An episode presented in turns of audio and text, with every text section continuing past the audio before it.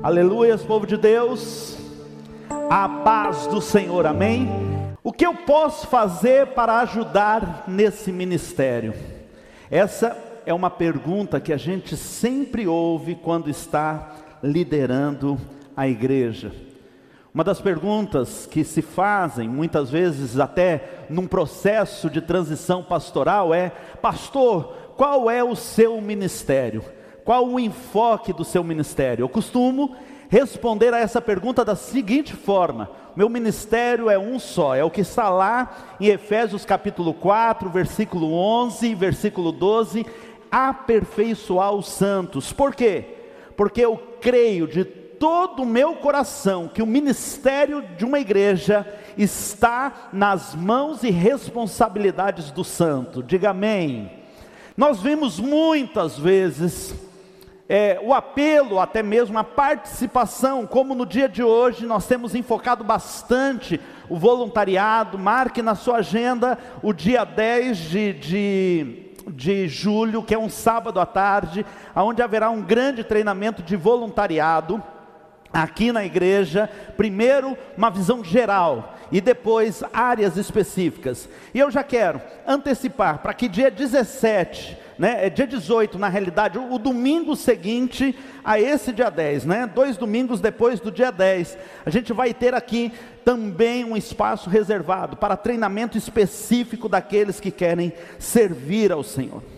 E esta é uma das situações mais desafiadoras de uma igreja pessoas que estejam dispostas a servir. E eu te digo, na pandemia ainda mais, nós temos recebido algumas perguntas, né? É, é, e, e, e nesse tempo de pandemia, algumas coisas fazem parte da estratégia da igreja, outras são impossibilidades mesmo, reais. Eu vou te dar um exemplo é, nós retornamos culto infantil pela manhã, estamos é, com culto de juniores à noite, queremos reabrir a nossa escola bíblica é, dominical, principalmente, principalmente a escola bíblica infantil. Glória a Deus.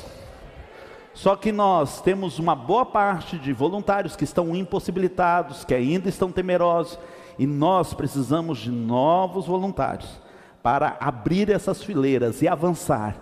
O, o, objetivo é que a cada dia, né, se Deus abençoar essa nação, é, reverter esses números né, de, de pandemia principalmente, a gente possa ir voltando gradativamente e cada dia mais forte com tudo o que a igreja faz na sua intensidade. Quando eu falo de ministérios, eu quero até te deixar um pouquinho de fora células, porque células não é um ministério dessa igreja. Você sabia disso? Diga para mim, células não é um ministério da PIBJC. Células é a forma como a PIBJC respira. Nós respiramos células, é essencial, né? não é um ministério que pode ou não acontecer. Vida em células é o DNA desta igreja. E quando a gente fala, algumas pessoas respondem o seguinte ao chamado ao serviço, ao ministério na vida da igreja. Alguém fala assim: ah, estou sem tempo. Outros, ah, eu não, não sou capacitado, né? Tem pessoas melhores do que eu para fazer esse serviço. Numa igreja como a nossa, provavelmente alguém dirá: tem tanta gente que o meu trabalho não vai fazer falta, não faz diferença. Outros que já trabalharam bastante, como se houvesse aposentadoria de ministério, dizem: Eu já fiz demais, deixa outros fazerem agora. E talvez alguns falando: Não, eu tenho coisas para resolver, eu estou vivendo um tempo difícil na minha vida e eu não posso é, servir neste momento. Todas essas respostas que são muito comuns, elas, não sei se vocês notarem que elas têm um ponto de convergência. E o ponto de convergência sou o eu. Eu estou sem tempo, eu não sou capaz, eu não faço falta, eu já trabalhei muito, eu estou num tempo difícil. Todas essas respostas que são comuns e que, desculpa, para alguns serve até como desculpas para não servir, elas apontam para o, para o, para eu, para a própria pessoa. E o serviço é para o outro. É por isso que quando o Espírito Santo distribuiu dons aos crentes, aos discípulos, todo todos os dons têm uma finalidade, e é servir, é edificar a igreja, edificar o outro. Há um só dom que utilizado sozinho é para edificação pessoal, particular. Qual é? O dom de línguas. O dom de línguas estranhas é o único dom elencado que é usado para o benefício pessoal de quem está exercendo aquele dom. Todos os outros, e quando ele é feito em público, a recomendação bíblica vem, diz: olha, ele tem que vir no combo, tem que vir a língua e tem que vir a interpretação, para que haja edificação da igreja, porque todos os dons são para edificação da igreja. Tudo que eu recebi de Cristo no Espírito Santo é para que de alguma forma eu possa edificar a sua vida, ajudar a que você cresça ou passa por um tempo difícil. Por isso, quando eu dou algumas desculpas padrão, eu estou dizendo eu, eu, eu, enquanto dom, e o chamado de Cristo é para o outro. Por quê? Porque servir requer humildade. E humildade, alguém disse de uma maneira muito sábia, não é pensar pouco sobre si mesmo. Humildade é pensar pouco em si mesmo. Vamos antes falar o tema da, da mensagem, vamos lá? Você foi moldado para servir a Deus. Você pode repetir? Você. Tem como você trazer para você? Eu esse é o grande propósito. Muitas vezes as pessoas pensam, não, humilde é aquele que né, se coloca lá embaixo, né, para um tapete, para todo mundo pisar em cima. Não, isso não é humildade. Humildade é eu parar de pensar menos de mim e pensar mais no outro, pensar menos em mim. E aqui eu quero desconstruir. Estou jogando agora, literalmente, contra o time. Jamile, que é a nossa coordenadora de comunicação. Cadê Caian? Caian, que vai ser, né, está sendo levantado a cada dia como o nosso líder de voluntariado, junto com a pastora Suene na área de proclamação. Agora eu quero fazer um contraponto: ministério ou voluntariado? Basicamente, não de agora, muito tempo, e nós temos chamado, né, venha servir conosco, seja um voluntário, não há ainda uma outra palavra que a gente tenha definido, mas eu tenho uma, uma dificuldade um pouco com o termo voluntariado, e eu vou te explicar por quê. Existem 21 sinônimos para voluntário ou voluntariado. 21 sinônimos podem até ter mais. Eles estão divididos em quatro categorias, quatro interpretações diferentes, quatro sentidos que esta palavra tem.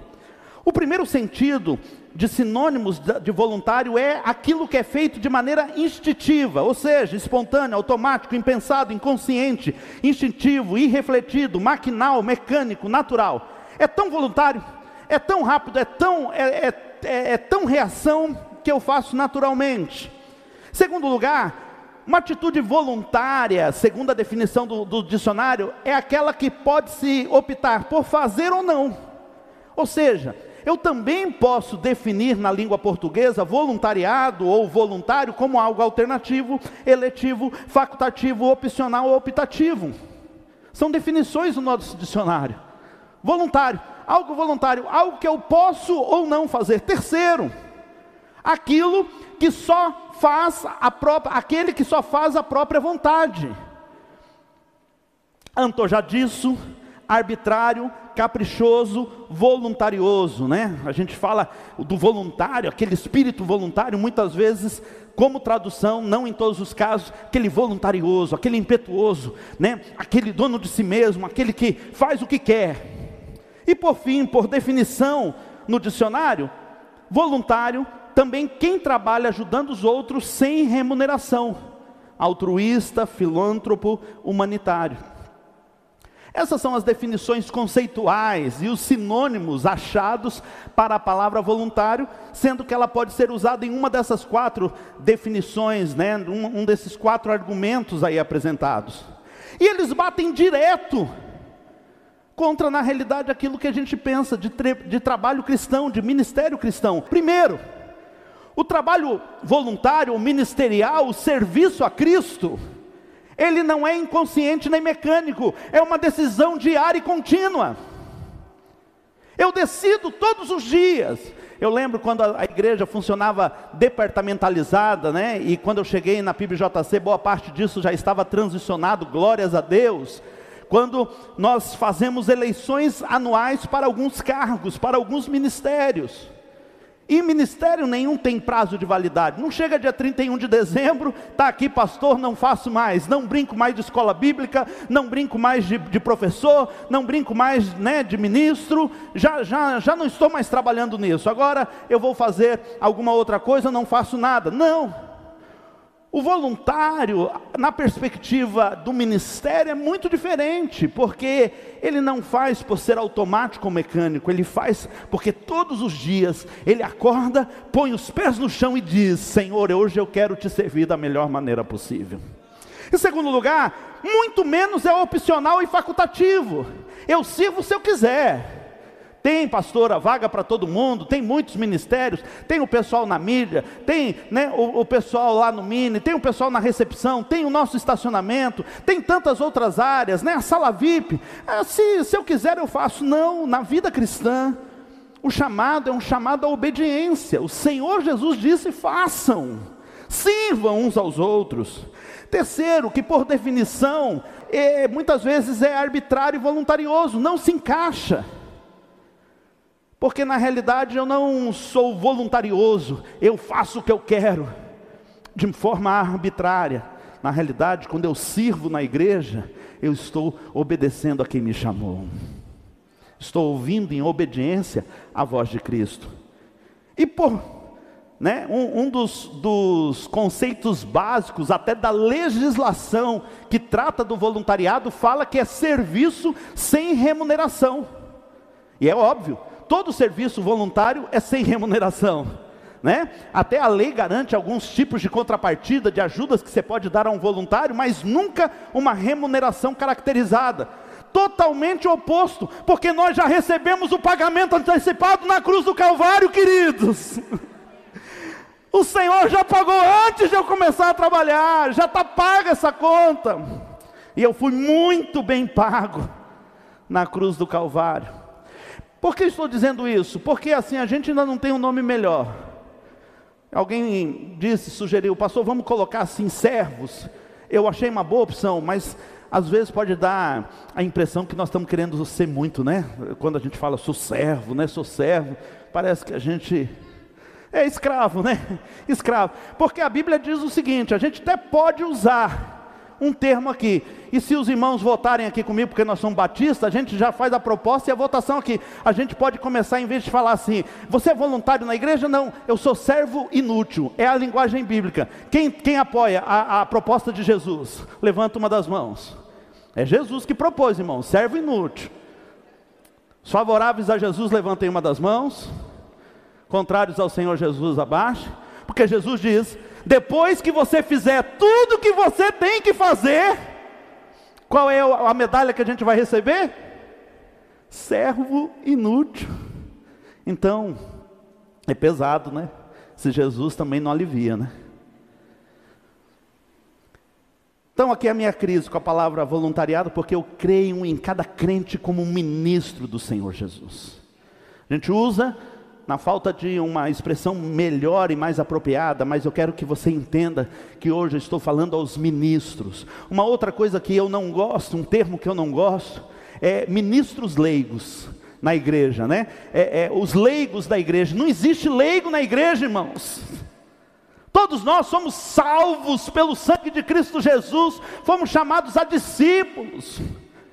Se houve apenas duas vezes no Novo Testamento a expressão crentes, não se ouve em outros momentos a expressão crente. E uma das duas vezes que o Novo Testamento usa a palavra crente é para falar dos demônios, não é para falar dos salvos. Porque o Novo Testamento nos define como discípulos, aqueles que seguem a Jesus. É isso que nós somos. É isso que nós somos. Então, a par daquilo que a, a, o vocábulo nos permite, queridos, nós estamos usando o termo voluntariado, é o que nós temos para o momento, mas nós estamos falando de muito mais. Nós estamos falando de ministério, nós estamos falando de serviço cristão, nós estamos falando de chamado de cada um dos crentes em Cristo Jesus. Em Mateus 22, 37, porque a primeira pergunta que pode vir é: por que devemos servir? Por que, pastor, devemos servir? Na realidade, é até incrível eu ter que estar reforçando esse tema. E eu quero aqui pedir perdão aos irmãos. Eu cheguei na igreja e vi essa igreja forte, vi essa igreja bem discipulada, vi essa igreja ousada nas suas atitudes. E por ver uma igreja assim, julguei mal.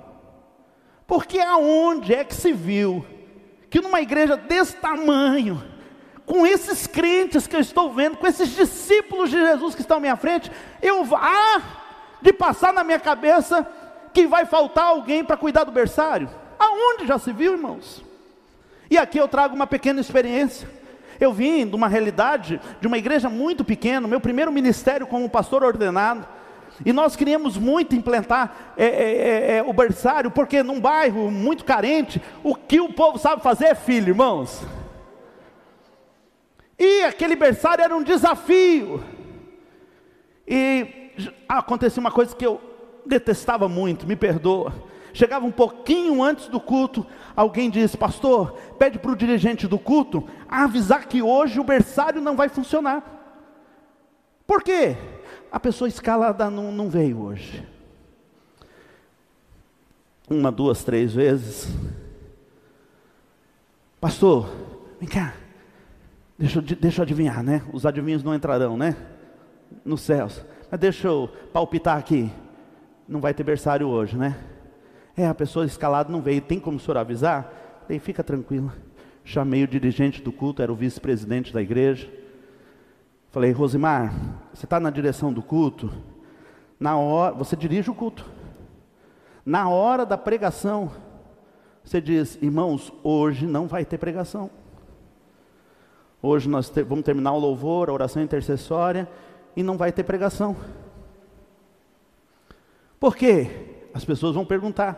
Você diz, pastor, irmãos, é porque o pastor está lá no berçário, servindo no lugar da irmã que faltou na escala.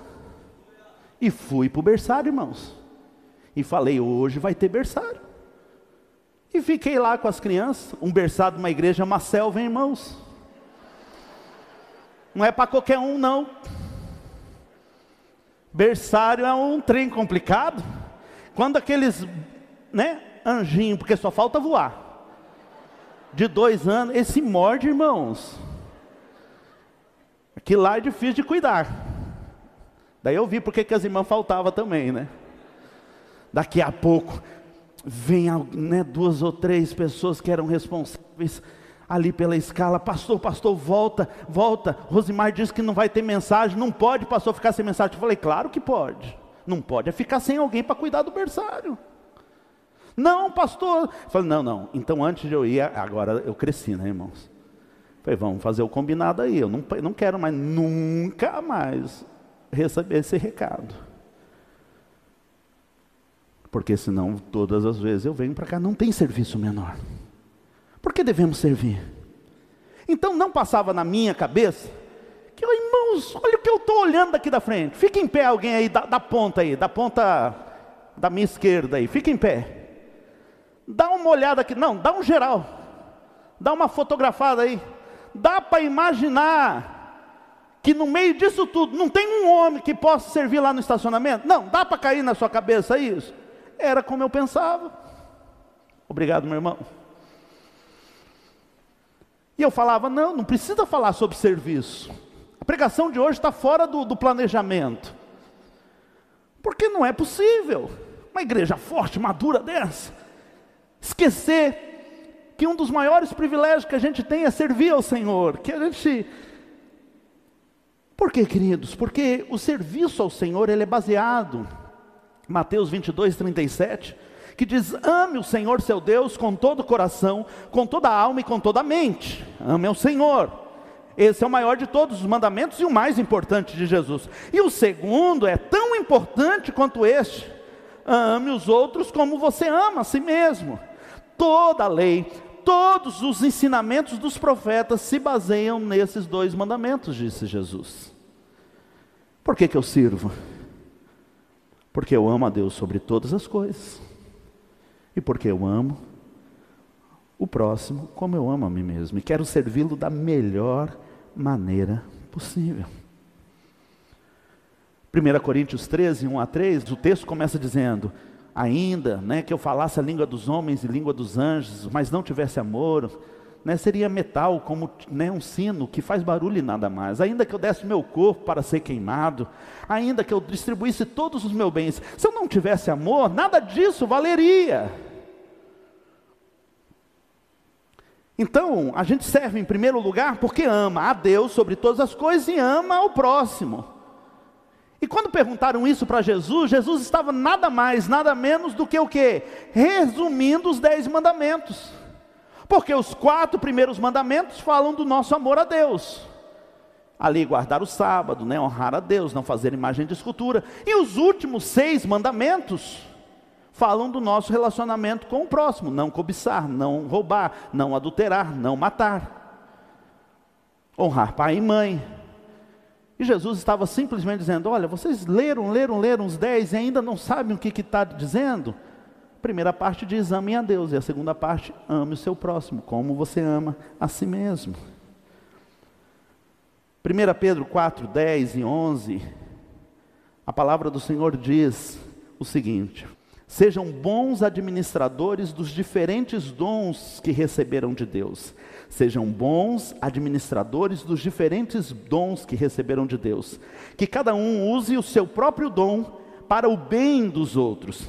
Quem prega, pregue a palavra de Deus. Quem serve, sirva com a força que Deus dá. Façam assim, para que em tudo Deus seja louvado por meio de Jesus Cristo, a quem pertencem a honra, o poder para todo sempre. Amém. O texto está me mostrando que o pregar aqui na frente e o receber ali na porta tem o mesmo valor na régua de Deus.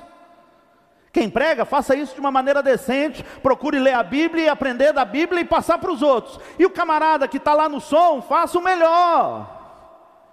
Nós eliminamos aqui do nosso vocabulário, né, quando a gente chega na igreja, né, alguém vem cantar às vezes na igreja, quem é que mexe no som?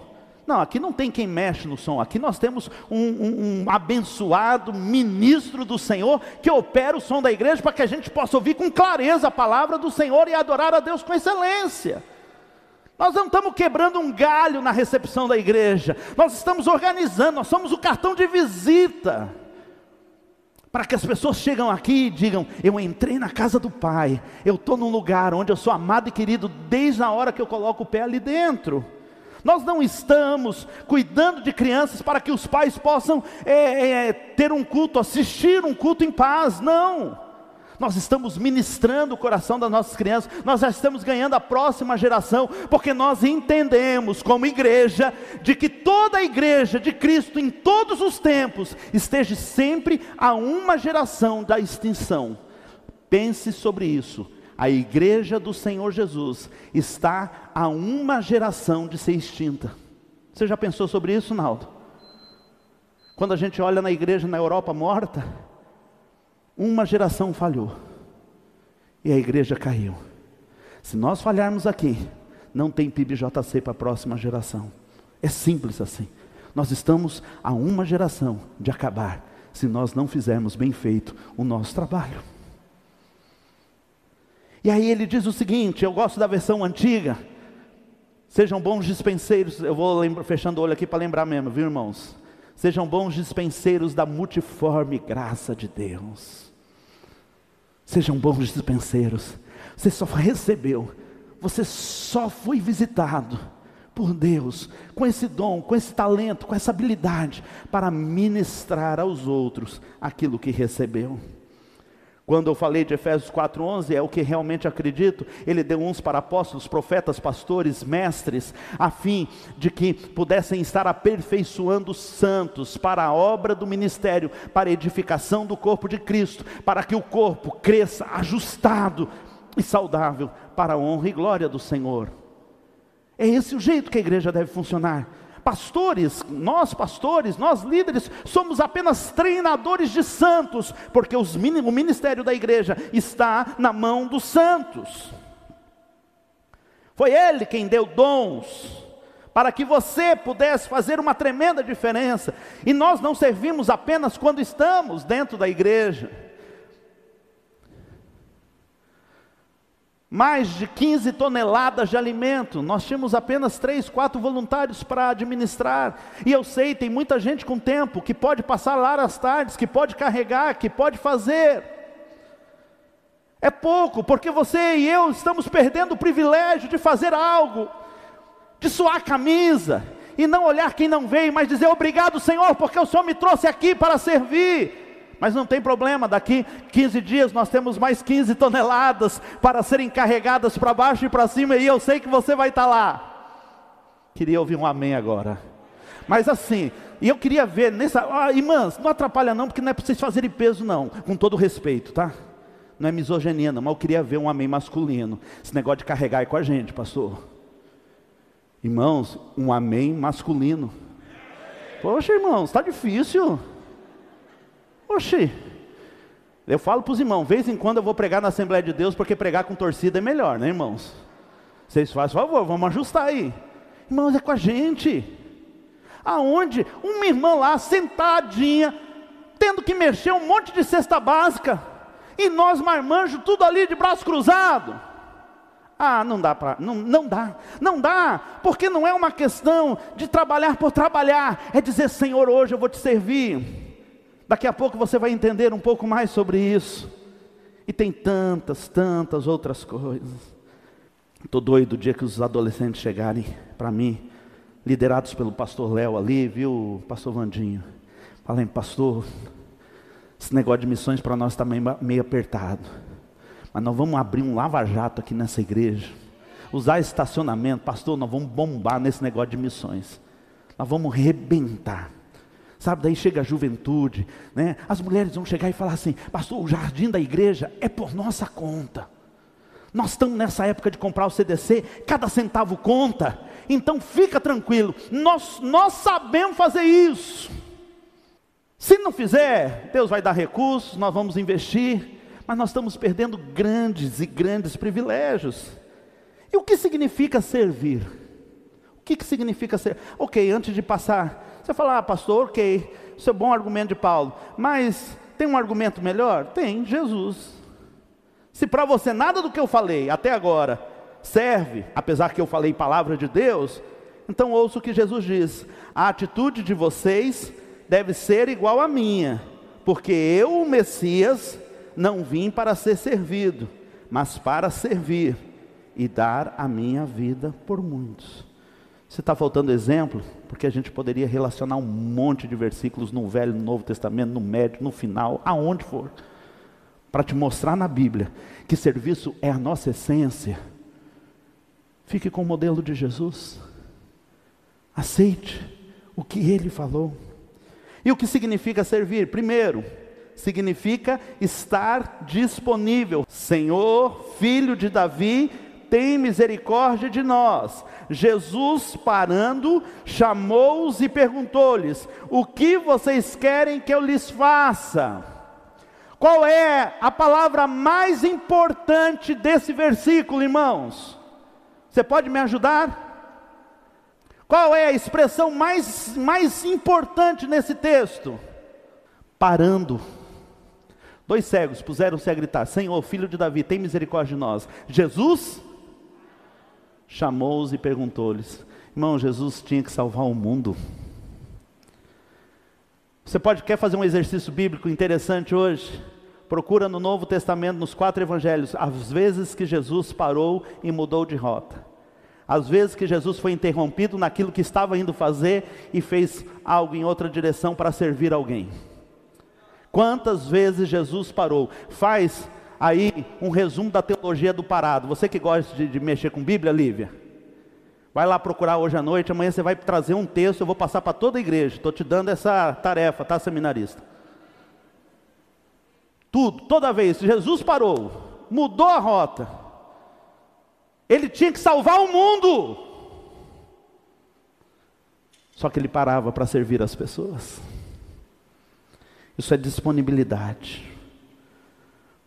Se você quiser usar, ser usado por Deus, você tem que estar disponível. Existem três coisas que todo discípulo empenha para servir Jesus Cristo. E se você quer liderar o um ministério na igreja e não está disposto a entregar essas três coisas, se você está em algum serviço da igreja e não está interessado em empenhar essas três coisas a serviço de Cristo Jesus, você não vai conseguir servi-lo, porque essas três, coisas, essas três coisas precisam estar disponíveis: tempo, talento e tesouro. Você pode repetir comigo? Tempo, talento e tesouro. Você pode repetir novamente? Tempo, talento e tesouro. Você vai precisar disponibilizar desses três recursos para servir ao Senhor. O primeiro milagre de Jesus é quando ele é interrompido em um casamento. O segundo milagre de Jesus é quando ele é interrompido no caminho da Galileia. Jesus sempre está parando para servir alguém.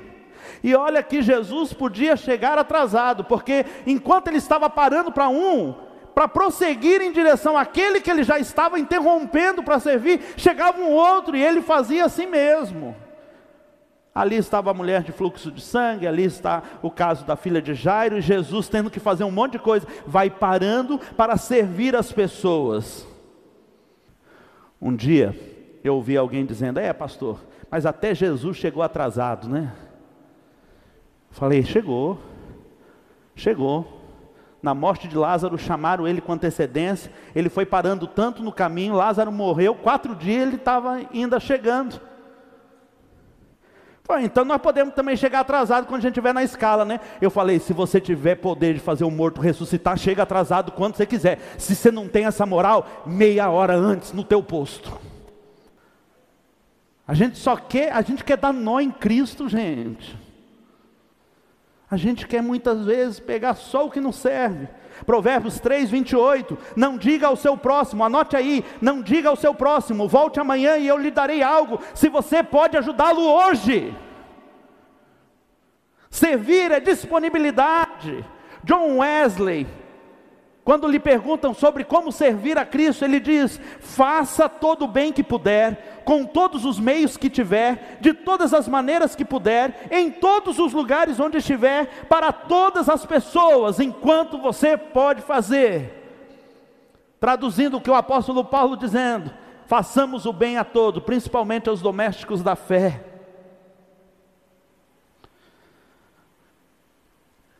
A gente, na época de campanha de missões, a gente ama quem está na África, a gente ama quem está no mundo muçulmano, a gente ama quem está longe. Mas eu quero te dizer, muitas vezes é apenas uma aparência, porque nós toda semana temos a oportunidade, através do nosso serviço, de amar quem está perto e deixamos de amar. Porque quando eu abro mão, Hoje até você falar assim, poxa, eu podia estar no mini hoje, hein? Porque hoje o cara está batendo, hein? Hoje está chato. Mas eu abro mão de ser edificado com louvor aqui, de, de, de, de ser servido como corpo. Mas eu quero, quero ser usado. Nós temos uma tática muito tranquila na PIBJC e é assim que nós queremos estruturar todos os ministérios. Alguns deles já estão avançando nisso. Nós temos pedido, na maioria dos casos, tem exceções, mas na maioria dos casos, nós temos pedido um fim de semana. Um fim de semana. Nós queremos montar no mínimo quatro equipes de tudo que nós temos na igreja.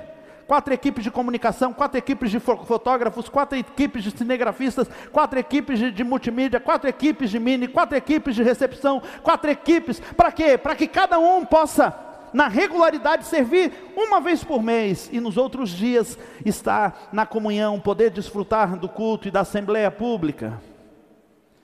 No caso de professores de criança, do infantil, há uma rara exceção, porque na escola dominical, tanto professores não, não podem fazer o trabalho revezado, porque o seu ministério é contínuo de edificação, mas são raras as exceções. Só que precisamos de gente disponível que, que nos impede? Segundo lugar, servir Jesus, além de estar disponível, significa ser fiel. Você pode repetir comigo? Servir Jesus significa ser fiel. O próprio Jesus fala isso ao Pai em João 17,4. Ele diz: Pai, eu te glorifiquei na terra. Como? Como eu te glorifiquei na terra? João 17,4. Ele diz de uma maneira muito simples: completando a obra que o Senhor me deu para fazer. Pai, Jesus dizendo: Eu te glorifiquei na terra. Como? Fazendo aquilo que eu tinha que fazer. Quer dar glória a Deus? Faça a obra que o Senhor te deu para fazer. É por isso que 1 Coríntios capítulo 4, versículo 2 diz: "O que se requer desses encarregados é que eles sejam fiéis". Eu gosto da versão mais antiga que diz: "Sejam achados fiéis". Eu quero, queridos, no dia que a trombeta tocar, ser achado fiel. Eu vou falar aqui uma coisa que não deu muito certo para um pastor amigo meu. Lá no Mato Grosso do Sul ele diz: Irmãos, eu quero morrer pregando. E o homem não morreu pregando? Não, eu, eu quero morrer pregando, irmãos. Eu quero morrer pregando. Eu não sei se os irmãos estão preparados para isso. Ela não, né? Mas é assim que eu quero morrer. Quero morrer sendo achado fiel.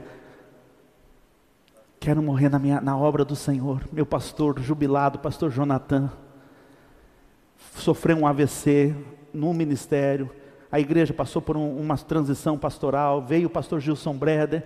Pastor Jonathan foi se restabelecendo aos poucos. Muita dificuldade na fala, que foi o que mais atingiu naquele AVC. Mas assim que ele conseguiu começar a pronunciar, um homem que a igreja foi lá, né, jubilou, garantiu a sua aposentadoria né, financeira. Que, que ele foi fazer, queridos? Ele foi abrir novas igrejas. Sabe a cena de tudo que eu vi o meu pastor me ensinando durante toda a vida? Foi quem me apresentou, foi quem me batizou, foi quem me discipulou, foi quem me inspirou a querer ir para o ministério. Sabe o que mais me ensinou? Um homem com cerca de 90 anos de idade, já tendo feito tudo o que fez, eu estava indo para a igreja, que era a Igreja Batista no Jardim Colibri.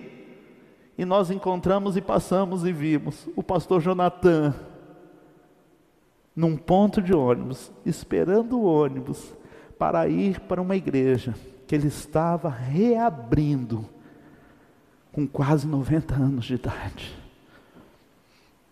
Um homem que podia dizer: Eu já fiz o que tinha que fazer. Mas era um homem que dizia com a sua vida o tempo todo: O que importa para mim é que eu seja achado fiel. O que vale a pena para mim é eu cumprir a carreira que me está proposta. É olhar como Paulo olhou no final da sua vida e diz: Aquilo que o Senhor me deu, combati o bom combate, acabei a carreira e guardei a fé. Servir a Cristo significa ser fiel, e você fala, pastor, eu tenho tanta dificuldade em ser fiel. Eu sou tão estável, eu sou tão volúvel. Um dia eu estou cheio, o senhor está falando aí, pastor, eu já vou me inscrever no link. Mas dia 10, você sabe, vai dar aquela preguiça, duas horas da tarde, né, de vir para o treinamento. Pastor, é tão difícil ser fiel, é tão difícil ser constante. Então eu queria te dar três perspectivas para que você é, é, tivesse em mente e facilitasse que você fosse é, constante na sua vida com Deus. Primeiro, gratidão. Seja grato. Esteja no ministério em primeiro lugar pela visão de gratidão. Senhor, eu sou grato, eu fui salvo na cruz, eu estava indo para o inferno, Senhor, ia passar a eternidade longe do Senhor, a vida aqui já não estava boa, mas lá seria pior ainda. Eu sou grato por tudo que o Senhor fez na minha vida sem eu merecer. Segundo lugar, pela recompensa, não pela recompensa que a gente recebe ao servir.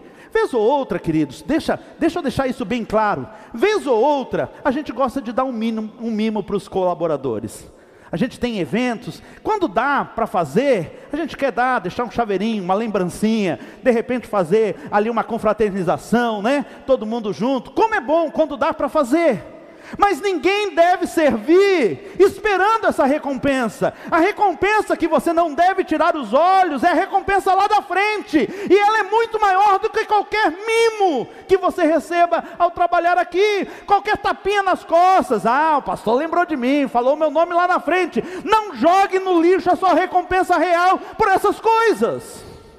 Não troque o seu galardão e bênção por um prato de lentilhas. Olhe lá para frente. E aí não tem como não lembrar daquele missionário. Missionário chegando de volta depois de anos, anos, anos servindo no campo. E ele avisa que vai voltar, avisa a sua igreja que vai voltar no navio. E ele está para chegar, e ele está ansioso. Ele está dizendo: há tanto tempo servindo no campo, ah, minha igreja deve estar lá me esperando.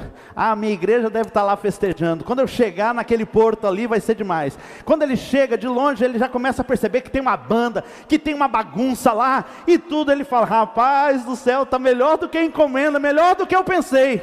Quando ele vai descer, ele percebe que aquela festa toda não é para ele.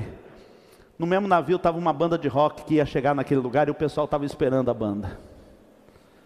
Ele pergunta assim para Deus: Pai, tantos anos no, na obra, tantos anos fazendo a tua vontade.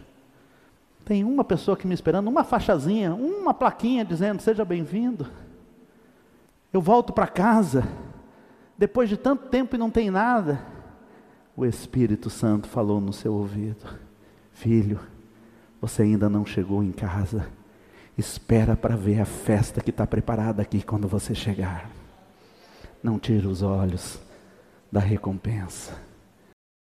E por fim, lembre-se,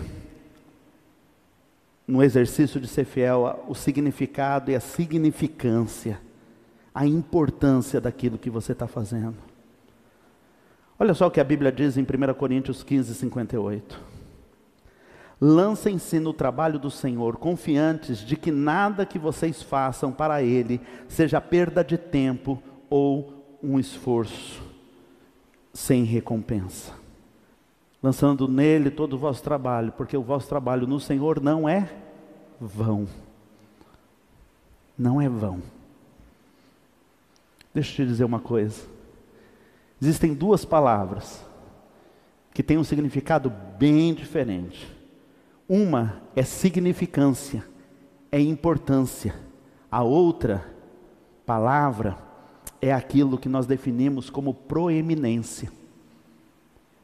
Proeminência é uma coisa, significância, importância é outra diferente. Por exemplo, você já percebeu, talvez não tenha percebido, minha orelha é proeminente. Você já percebeu?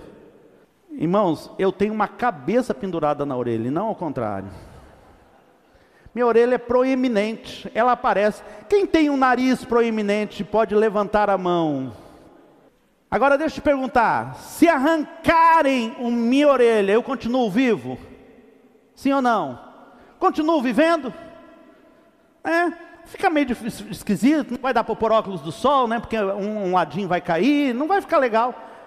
Ela é proeminente, ela aparece. Às vezes minha orelha chega no lugar uma hora antes de eu chegar, irmãos. Ela aparece mesmo. Mas ela é proeminente. Ela não é essencial. Essencial é o meu fígado, é o meu coração, são meus rins. Eles não estão à mostras, estão bem escondidos. Eles não têm proeminência. Mas se tirar o meu fígado, dá para continuar? Não dá. Porque eles são importantes, porque ele é importante, porque ele é significativo, porque ele é essencial. O que, que você está procurando? Significância ou proeminência? Um lugar de destaque, onde as pessoas vão te ver, ou um lugar de serviço, onde você vai estar ofertando aquilo que você está fazendo a Cristo Jesus? O que é mais importante? O pastor que vai subir e pregar, ou a irmã que de maneira fiel, o irmão de maneira fiel, estão se debruçando sobre as nossas crianças para que na próxima geração a igreja não acabe. O que é mais importante? É o louvor bem ensaiado? É você chegar e alguém ter passado antes aqui ter dado uma limpada no auditório para que a gente se sentisse bem num lugar aciado que revelasse parte da glória e da beleza de Deus. O que é mais importante? Significado ou proeminência? O que a gente está buscando? Às vezes as pessoas vão dizer, numa igreja desse tamanho não precisa da minha ajuda. Essa voz não vem de Deus.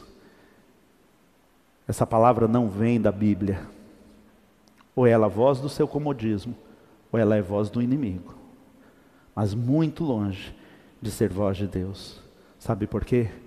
Porque a única resposta que temos como os discípulos de Cristo, quando há algo a ser feito na casa do Senhor, é: eu nasci para servir a Deus.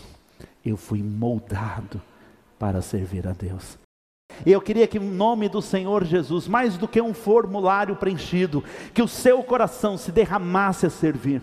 Né? Quantos talvez já perguntaram para os nossos diáconos qual o tipo de trabalho a gente pode fazer que abençoa a vida da igreja? Qual o tipo de situação? Quais os ministérios, queridos, que a igreja ainda não tem, porque você ainda não se levantou?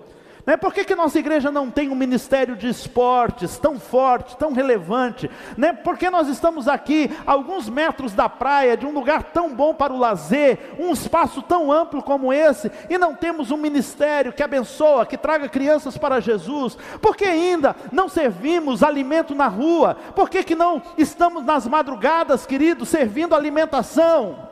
Porque o pastor que precisa ter essa ideia, eu tenho para mim claramente que Deus vai chamar um de vocês para nos despertar, para juntos outros ministros do Senhor, outros voluntários de Cristo, outros servos discípulos vão se juntar à sua obra e dizer: Nós estamos juntos nesse ministério, porque o ministério de uma igreja é dos santos, não pertence à equipe pastoral.